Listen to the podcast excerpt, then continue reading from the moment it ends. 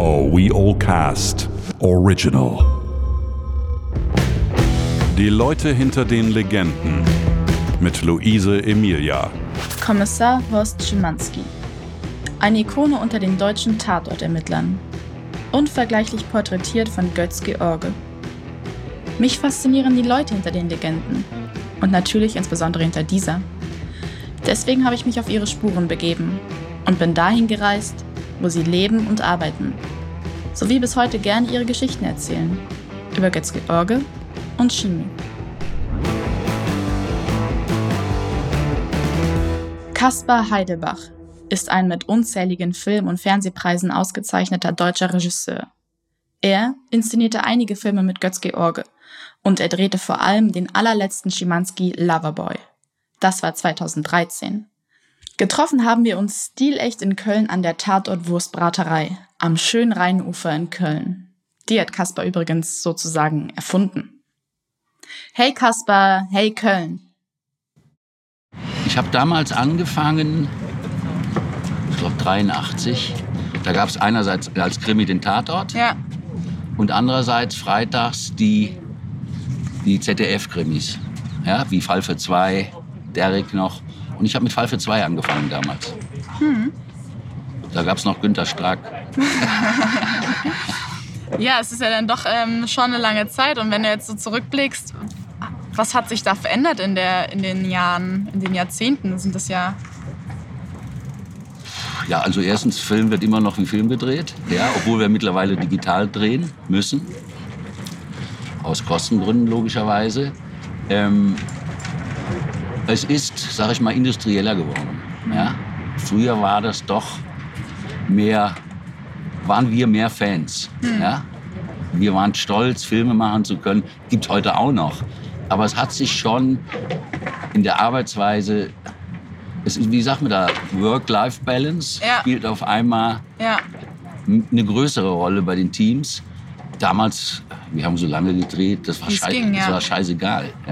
Und danach ist man noch zusammen ein Trinken gegangen, hat noch besprochen, hat Muster angeschaut, was es heute auch nicht mehr gibt. Ja. Bei mir, ich mache das immer noch, aber ganz selten. Und das ist schon, ja, wie sagt man da, industrieller geworden, Mhm. die ganze Herstellung.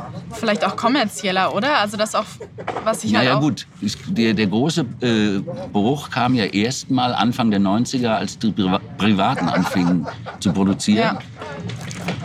Äh, und die haben uns, kann ich ganz offen sagen, auch weggekauft, ja, weil sie besser bezahlt haben damals. Also zum Beispiel ist die, die äh, ganze Fall für zwei Truppe ist äh, zu Sat 1 hat Wolfs Revier gemacht. Ja, krass. Ähm, dadurch gab es natürlich ein viel größeres Betätigungsfeld. Ja. Also bist du schon Fan von den Öffentlich-Rechtlichen, wenn man das so sagen kann? Ja. Ja. Ich habe, glaube ich, das letzte Mal für die Privaten 2003 gearbeitet. Und das Ah, war ein schöner Abschluss, das Wunder Ja. von Lengede. Ja. Der, Wunder, das ja. war ja der größte Erfolg, den die bis heute hatten. Ja, ja. Und dann hat sich das eigentlich nicht mehr ergeben, weil ich mache lieber öffentlich-rechtlich. Okay. Ja. Schon alleine, gut, man kann sich nicht beschweren, dass da Werbeblöcke drin sind. Aber das Fatale ist, je besser der Film ist, umso mehr Werbung kommt rein. Ja? Also wenn man sich dann Natürlich, vorstellt, ja. dass beim, die mussten dann über 90 sein, um drei Werbeblöcke reinzutun. Ja? Das ist so ein Gesetz. Ja, Äh, dann hat man drei Blöcke, a sieben Minuten. Ja? Krass, also ja. 21 Minuten Werbung in dem Film. Man kann sich nicht beschweren, Ja. wenn wir dafür arbeiten. So Ja. verdienen die ihr Geld. Ja. Aber wem gefällt schon, wenn dass sein Film, besonders wenn es ein Spannungsfilm ist, und dann immer dreimal an den spannendsten Stellen am besten noch unterbrochen wird. ja, Ja, klar. Ja, ja. Also das ist, deswegen bin ich lieber nach wie vor bei den öffentlich-rechtlichen. ja. Ja verständlich. Ähm, kommen wir mal zu Schimanski, Götz George. Und wenn man sich jetzt heute die, oder auch früher erstmal zurückschaut, den Erfolg, den Götz George damals hatte mit Horst Schimanski, gibt es heute noch so eine vergleichbare Figur wie damals? Man muss die Zeit sehen, glaube ich. Die Figur Schimanski war was total Neues. Ja? Ein, ein Polizist, der sich eigentlich um nichts schert, außer seinem persönlichen Gerechtigkeitssinn, der auch unorthodoxe Methoden äh, anwendet, ist schon die Jacke, das Outfit. Das war für die damalige Zeit wirklich, würde ich mal sagen, ein Aufschrei. Ja. Vorher waren äh, ähm, Felmi und wie heißt er? Ähm, äh, Willi Semmelrogge Ja. in Essen Kommissare und das waren eher die biederen Büromenschen, Hm. ja, die sich auch so angezogen waren, so verhalten haben. Und dann kam dieser Schimanski, äh, der auch mal einen verprügelt, der, der sich um nichts schert. Und das war damals ein Aufschrei, sowohl Ja. im Positiven als auch im Negativen. ja, ja die Stadt, gerade die Stadt äh, Duisburg hat da ja extrem gegen äh, ihn äh, Negativpresse gemacht, äh, dass die Stadt Ja. ja. in einem schlechten Licht dargestellt wird, etc. etc. Jetzt unlängst hat doch gerade Dortmund sich beschwert, wie die Dortmunder Dortmund darstellen würden. Im Endeffekt, äh, im Endeffekt sind die alle stolz. Die bewerben sich ja, ja um Ja. Äh, Tatortstadt zu werden. Ich habe mir viele Gedanken darüber gemacht, könnte man so, so eine Revolution heute noch mal schaffen? Und wenn ja, was muss so eine Figur erfüllen, dass man irgendwie noch mal was, was komplett Neues schafft? So.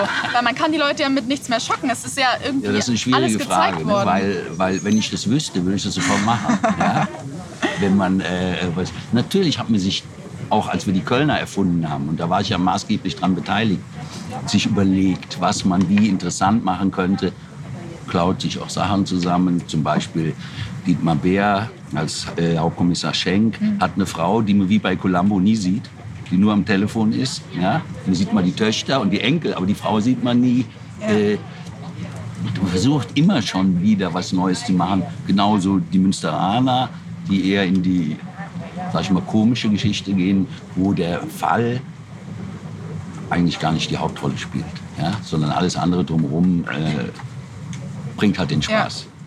Ich meine, es zeigt ja nur, dass Götz wann haben der erste neue Schimanski, also der hieß dann Schimanski, ja, nicht nach Tatort, der, nach der Pause, ja. ja, war 97 ist der gedreht. Ja. Das heißt, es waren acht Jahre, neun Jahre Neun Pause. Jahre Pause, ja. Die liefen aber dann trotzdem erfolgreich, obwohl sie nicht am Sonntagabend liefen als Tatort, sondern ich glaube freitags, wenn Ach, ich mich krass, recht okay. erinnere. Ja, ja. Der, den Tatortplatz hatte der nicht mehr. Ja? Die sind aber trotzdem erfolgreich gelaufen. Ach so, und der Ansatz war, er ist nicht mehr bei der Polizei ja. Und wird immer aus mehr oder minder zufälligen oder privaten Gründen in die Fälle reingezogen. Ja, reingezogen, ja. Arbeitet quasi als Private Eye. ja. Wurde er dann doch schon auch älter? Ich glaube, er war ja dann auch über, war er über 70 Ja. bei seinem letzten. Ja, ja, das ja. war ja schon also krasser Unterschied. Wie war das so mit die Arbeit mit ihm? Hat er das so körperlich äh, alles noch hinbekommen? Und Na klar, na klar. na klar. Man musste ihn immer bremsen, er wollte alles selber machen. Und äh, in manchen Dingen darf man das einfach nicht zulassen, weil wenn der Mann ausfällt, steht die ganze Produktion. Ja? Aber der hat da noch, ist vom Auto weggehechtet. Wir sind durch Amsterdam, Rotterdam gab es eine Verfolgungsjagd im letzten. Ja, stimmt, ja. Da saßen wir hinten im Auto, der Kameramann und ich, und vorne Götz und Anna Los. Und wir sind da durch die kleinen engen Straßen an den Krachen Ja. vorbei geheizt. Da sagte der Stunt-Koordinator, schneller kann ich auch nicht. Ja? Ja, geil. ja, also das ist ja dann irgendwas so, wo man schon sagt, Hut ab, oder? Also, ja, er hat sich immer, immer voll eingesetzt. Sowohl spielerisch als auch körperlich. ja. Also auch an dem, der, der Loverboy fängt doch an, dass so zwei Typen in die Wohnung kommen, die greift er direkt an. Zum Schluss ist die Wohnung zusammengehauen, komplett. Alles selbst gemacht. Ja? Geil. Der, war da, äh, der Götz war so ein Typ, der hat morgens hat Theo sein Wohnmobil aufgestellt, die Satellitenschüssel ausgerichtet, dass der Chef, der Chef Frühstücksfernsehen hatte. Und dann saß der in seinem Wohnmobil und hat gewartet, dass er drankommt. Ja? War immer perfekt vorbereitet. Ich glaube sogar, dass er sich bei Actionsequenzen überlegt hat, wie der Regisseur das auflöst. Auflöst heißt in einzelne Einstellungen Ja. ne? äh, äh, aufteilt. Ja. Das war schon gut, war ähm, super. Weil ja auch viele sagen, dass er sehr kompliziert gewesen sei, gerade am Set. Kannst du da, also hast du da nicht die Erfahrung gemacht, wenn ich das jetzt so Nee. richtig sage? Nee. Aber, ja, ich weiß. Ich, da kann vielleicht Hajo mehr dazu sagen. Die Geschichten sind legendär, aber da will ich nichts zu sagen. Okay. Man musste nur oft die Kollegen ein bisschen vor ihm schützen, weil er hat ganz schnell gesagt, da machst du das so und da machst du das so. Und so. Da ich- stand ich immer direkt dazwischen und hab gesagt, Götz, Moment. Ja? Aber wir hatten eigentlich nie Krach. Ja? Okay. Also er war immer eigentlich so mit über 120 Prozent dabei. Ja, Ja, geil. die war nichts zu schwer. Äh, er hat nie gesagt, ach nee, noch eine. Nee, nein, nein, der war da. Los, dran. noch eine, Ja, weiter ja, geht's. ja, klar. Ja, geil. Weil man darf ja eins nicht vergessen. Der Götz war ja nicht nur Schimanski, der kann ja auch ganz leise und zart konnte der spielen. Also ich habe zum Beispiel einen Film gemacht, ein Remake von dem französischen Film Die Katze. Äh, wie Simon Signoret und Alain Gabin, nee, nicht Jean Gabin, Entschuldigung, äh, das gespielt haben, ein Ehepaar, was nicht mehr miteinander redet. Da habe ich ein deutsches Remake von gemacht mit ihm und Hannelore Hoga das war als altes Ehepaar, ja, das hat er auch fantastisch hingekriegt, ohne eigentlich viele Dialoge zu haben, ja, Ja. weil die reden, die, er kommuniziert mit ihr nur über Zettel, ja, und die leben aber in einer Wohnung. Ja. Haben beide einen eigenen Kühlschrank, der ist aber mit dem Schloss abgeschlossen, dass die andere, der respektive die nicht ran kann. Ja. Ähm, also es ist ja nicht nur, es war einfach ein, ein fantastischer Schauspieler. Ja. Voll. Was ich ja auch schon fast schade finde, dass er immer nur, was heißt immer nur, aber doch schon ziemlich schnell immer mit dieser Rolle in Verbindung gebracht wird. Also er hat ja Das- so eine Bandbreite gehabt. Ja, er hat die ja auch genutzt, ne, Ja. damit, was es alles gibt, Stonk, äh, Ja. Sandmann. Ja, ähm, aber das ist natürlich, das ist die Kehrseite der Popularität. Ja. Kommen wir noch mal, ähm, habe es vorhin schon angedeutet, zum heutigen Fernsehmarkt in Deutschland. Netflix und Co., Amazon Prime, immer mehr Streaming-Plattformen wollen quasi auf den Markt und es gibt immer mehr auch deutsche Produktionen jetzt dort. Wie erlebst du das? Ist da jetzt ein richtiger Wandel im Vormarsch?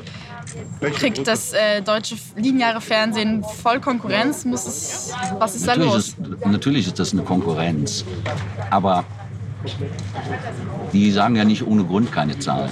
Ja? Äh, Das ist natürlich für unseren Arbeitsmarkt ist das eine große Erweiterung. Äh, Zumal die ja die Serien international vermarkten wollen. Das heißt, eigentlich wird es dadurch besser, weil mehr Geld da ist. Ja? Also ich würde äh, lügen, wenn ich, ich entwickle gerade eine Serie.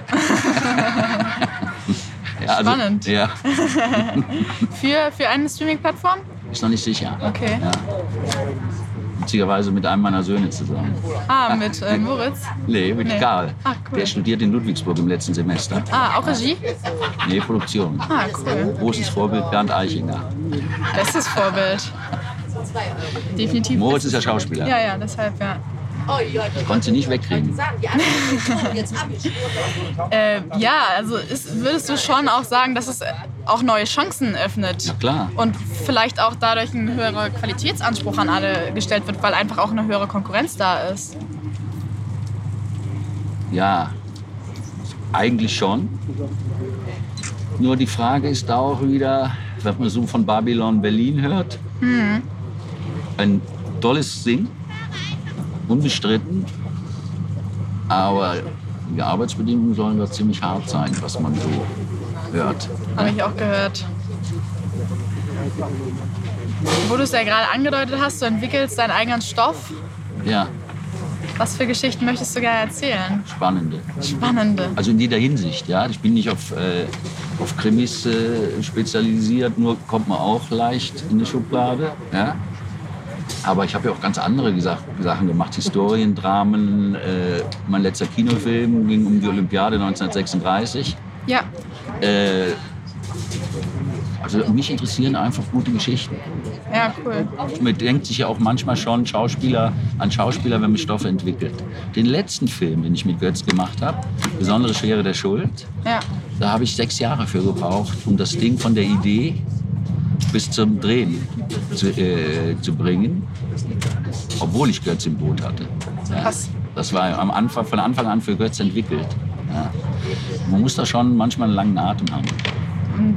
das, also wenn du sagst jetzt, es hat sechs Jahre gedauert, waren das quasi jetzt Gründe, dass du den Stoff noch weiterentwickelt hast oder waren das jetzt eher Sachen, Bis die von außen kamen? Ja, bis er finanziert war. Ja, Bis Finanzierung, mir ja. jemand gefunden hat, der gesagt hat, ja, das mache ich. Wir machen das, ja. Ja. Na klar, es geht immer um Geld. Ja. Also umgekehrt ist es natürlich auch so. Wenn mir ein Produktionsleiter sagen würde, ja mach doch und mehr und mehr, dann würde ich auch vorsichtig. Ja. Also es ist immer ein Kampf. Ja. Aber im, im Positiven, ja. Ich mache ja nicht gegen die Produktion einen Film, Ja. sondern mit der Produktion zusammen und ver- versuche, das, was wir an Geld zur Verfügung haben, so auszugeben, dass der bestmögliche Film daraus entsteht. Das Ja. finde ich einen professionellen Ansatz. Total. Ja. Also schreibst du auch selber deine Drehbücher oder? Nee, ich suche Das mir immer jemanden. Okay. Also nicht immer. Ich Ja. kriege auch Drehbücher angeboten. Ja. Äh, aber ich suche mir dann jemanden, der es schreibt, weil ich finde, das ist schwierig, wenn Regie und äh, Buch in einer Hand liegen. Gibt es natürlich Ausnahmen ohne Ende, ja. Ja. Aber dann ist dann keiner, der hinterfragt. Vielleicht Mhm. der, die Redaktion und der äh, äh, Produzent im, im positiven Falle.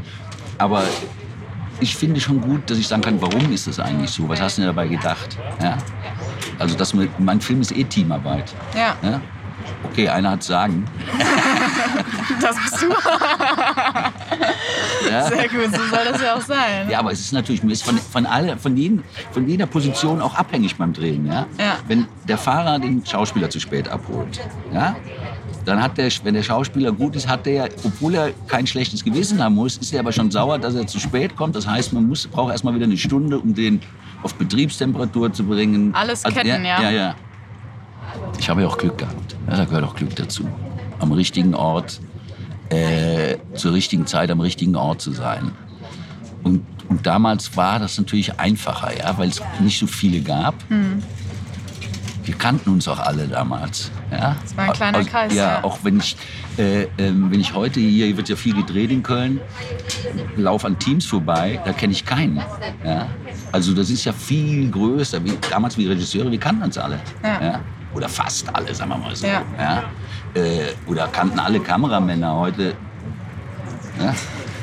Ja, nicht, das hat ja mit der Qualität nichts zu Nein, tun. gar nicht, ja? aber es ist ja bei den Schauspielern genauso. Ja, so das finde ich der größte Wahnsinn.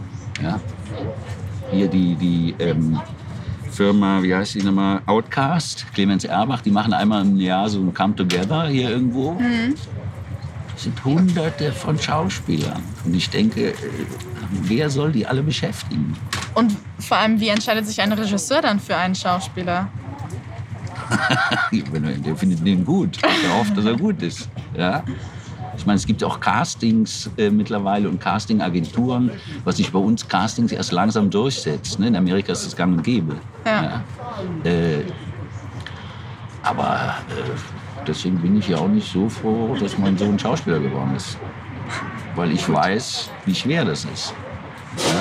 70 Prozent der, nur der staatlichen, der von staatlich geprüften Schauspielschulen, 70 Prozent der Schauspieler und Schauspielerinnen, muss man jetzt immer sagen, verdienen unter 30.000 Euro brutto im Jahr. Wie will man davon leben? Also alleine kann man leben, aber wenn man eine Familie hat oder, Oder eine doch etwas größere Wohnung in Berlin haben will? ja, oder in Köln, ist noch Oder in schlimmer. Köln, ja. Äh, da kann einem schon Angst und Bange werden.